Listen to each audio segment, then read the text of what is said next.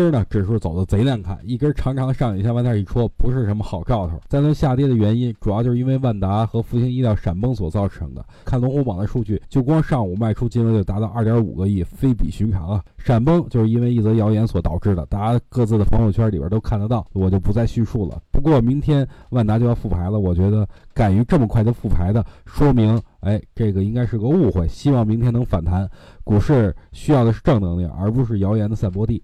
最近股市的规律不太好把握，不过呢，今天金三胖的上涨让我感觉里边暗藏玄机。难道资金有意要流入一些低估值的金融股里边吗？想来想去，我觉得，哎，还有点可能，但是需要进一步观察。我研究了一下其他国家指数加入 MSCI 以后股票上涨的这个逻辑。